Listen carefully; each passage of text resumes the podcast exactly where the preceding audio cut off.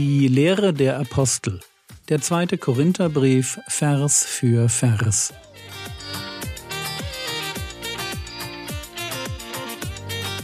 Theologie, die dich im Glauben wachsen lässt, nachfolge praktisch dein geistlicher Impuls für den Tag. Mein Name ist Jürgen Fischer und heute geht es um 2. Korinther Kapitel 10 Vers 17 bis Kapitel 11 Vers 6. Paulus beschäftigt sich gerade mit der Angeberei seiner Gegner. Und so lesen wir als Fazit 2. Korinther Kapitel 10 Verse 17 und 18 Wer sich aber rühmt, rühme sich des Herrn. Denn nicht wer sich selbst empfiehlt, der ist bewährt, sondern der, den der Herr empfiehlt. Wenn die Gegner des Apostels Paulus mit ihren Erfolgen prahlen, dann macht Paulus hier endgültig klar, worauf es wirklich ankommt. Wenn wir schon als Christen mit etwas angeben wollen, dann doch bitte mit dem Herrn, dem Herrn, den wir haben. Er ist unser Ruhm. Er verdient es, dass wir ihn feiern.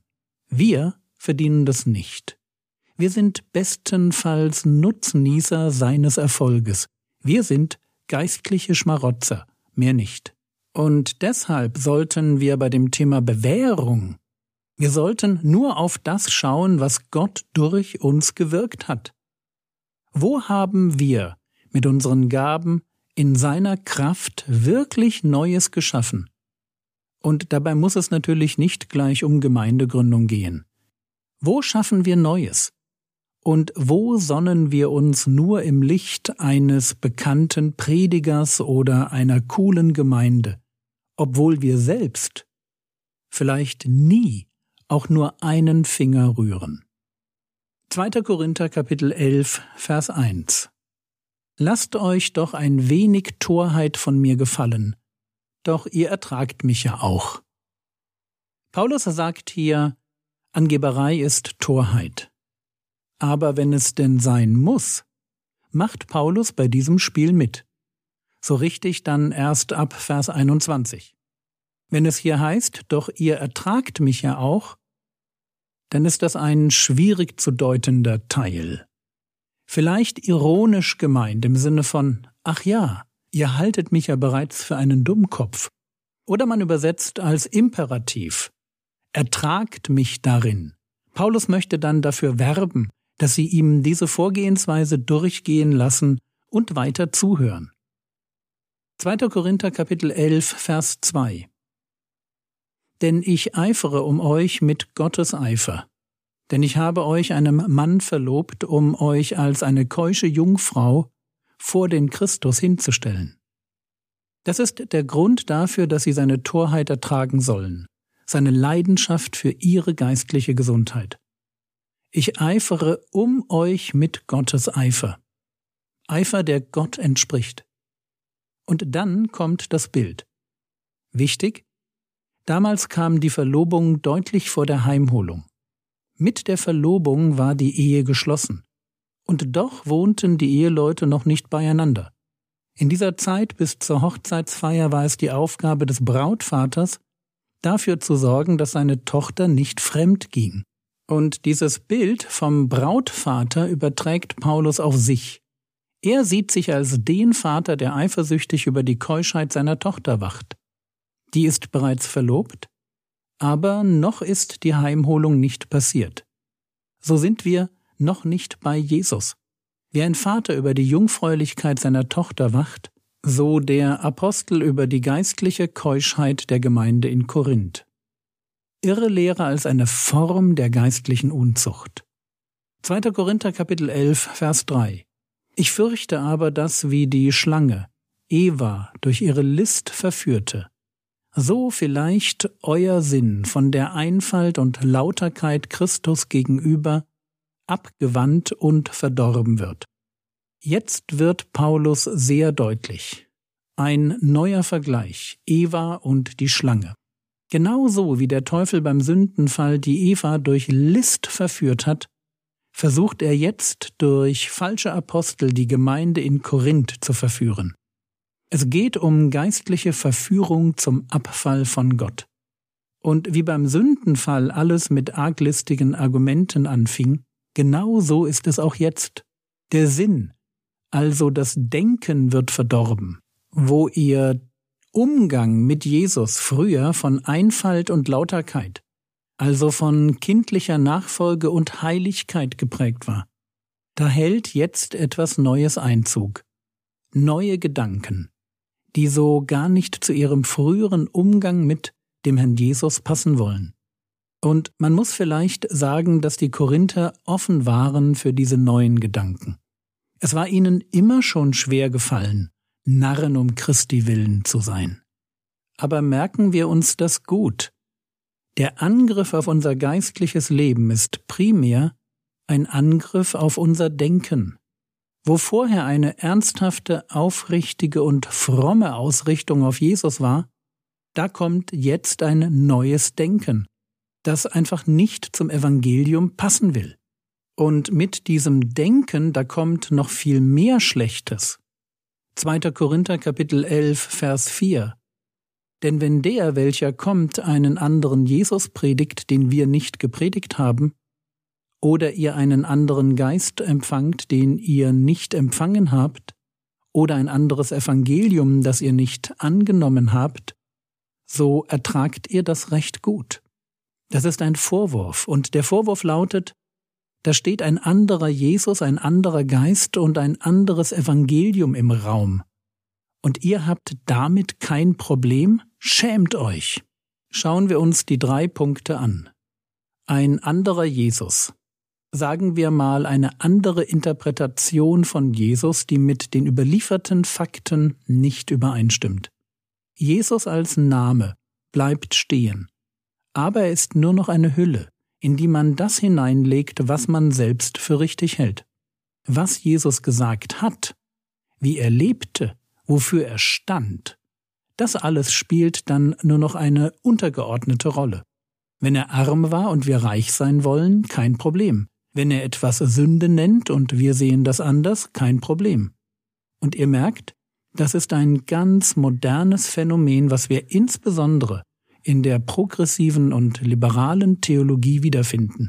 Leider. Dann heißt es hier ein anderer Geist. Geist hier im Sinne von Haltung, Ausrichtung.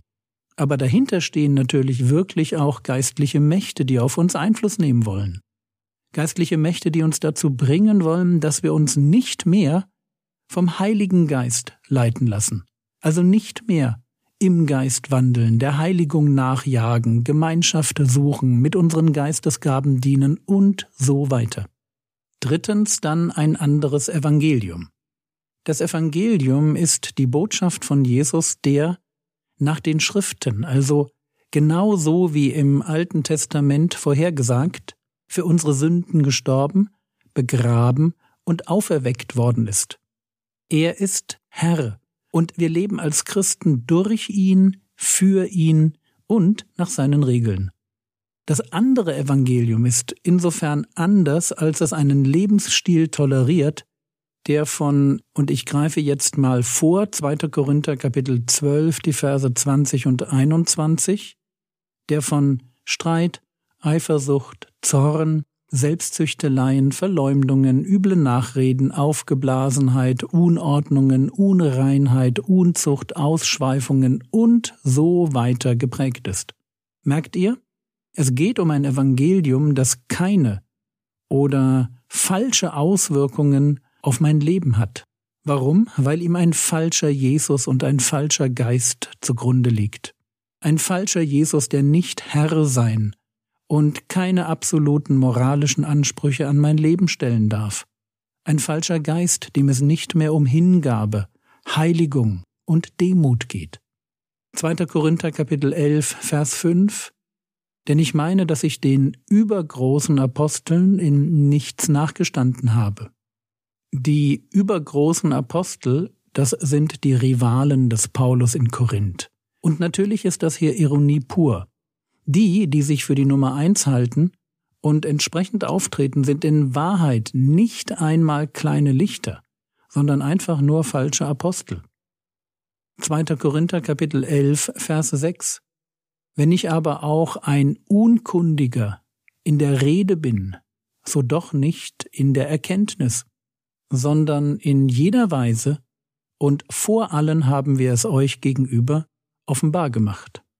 Wenn man die Predigten eines Paulus analysiert, dann sind die durchaus durchdacht und auf das entsprechende Publikum zugeschnitten. Es mag sein, dass Paulus im Vergleich zu seinen Gegnern tatsächlich weniger rhetorisches Geschick besaß. Es könnte aber auch sein, dass der Apostel hier insofern untertreibt, weil er sich bewusst von dem Rhetorikstil, der Mitte des ersten Jahrhunderts angesagt war, abheben wollte. Dieser sogenannte Asianismus kam aus Pergamon und war im Gegensatz zu dem klaren, einfachen und auf Präzision angelegten Attizismus besonders geprägt von Emotionalität, dem reichen Gebrauch von Metaphern und Bildern, von Extravaganz und komplexen rhetorischen Mitteln. Für Paulus ist es wichtig, dass man ihn nicht unterschätzt, weil er sich nicht dem neuesten Predigttrend unterwirft. Und das hatte er schon im ersten Korintherbrief angerissen. Paulus ist für einen Rhetor seiner Zeit ganz untypisch.